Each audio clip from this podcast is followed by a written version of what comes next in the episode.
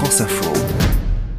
Et d'ailleurs, je vous propose de rester dans l'univers du football parce qu'à l'approche de la Coupe du Monde en fin d'année au Qatar, eh bien, France Info vous fait découvrir les personnages, les événements marquants des précédentes éditions. Un mondial, un héros. Retour en 1950 ce matin. Coupe du Monde au Brésil cette année-là. Le Brésil, Jérôme Val, pays plongé dans le chaos par un buteur uruguayen. 16 juillet 1950, au stade Maracana de Rio de Janeiro, garni de près de 200 000 spectateurs, record mondial. Le Brésil joue contre l'Uruguay. Un match nul lui suffit pour remporter le trophée, un partout entre les deux équipes. Et puis, à la 79e minute, l'Uruguayen Alcides Guidia trompe le gardien de la Seleção d'un centre-tir.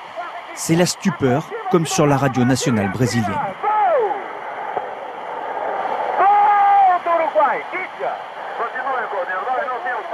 Continue, je n'ai plus les mots, explique ce commentateur.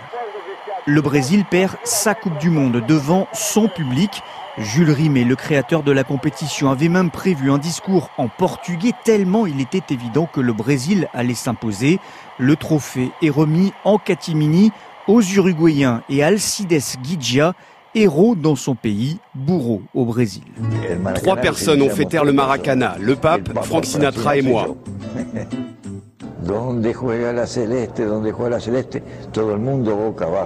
C'est la chanson que nous chantions. Cette défaite a désormais un nom, le Maracanação, le choc du Maracana, tellement violent que pour les joueurs sur la pelouse, le cauchemar ne fait que commencer, comme le racontait il y a quelques décennies Ademir, l'attaquant du Brésil. Je me souviens que j'ai quitté le vestiaire et j'ai pris ma voiture. J'ai roulé longtemps jusqu'à Itacuruza, une île pas très loin de Rio. J'y suis resté 15 jours. J'ai juste téléphoné à ma femme pour lui dire où j'étais. En réalité, je ne voulais plus voir personne.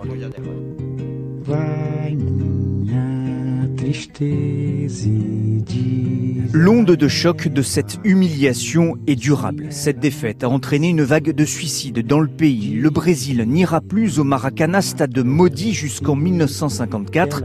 L'équipe ne jouera plus avec un maillot blanc comme lors de ce match jusqu'en 2019. Mais cette défaite a aussi été une tragédie raciale, pour reprendre l'expression d'un historien brésilien. Comme pour le gardien noir Moacir Barbosa, devenu un paria dans son propre pays. Décédé dans la pauvreté en 2000, il avait déclaré Au Brésil, la peine maximale pour un crime est de 30 ans. Moi, je paie depuis plus de 43 ans pour un crime que je n'ai pas commis. La victoire de l'Uruguay au Mondial de football 1950 au Brésil et le récit de Jérôme Val sur France Info.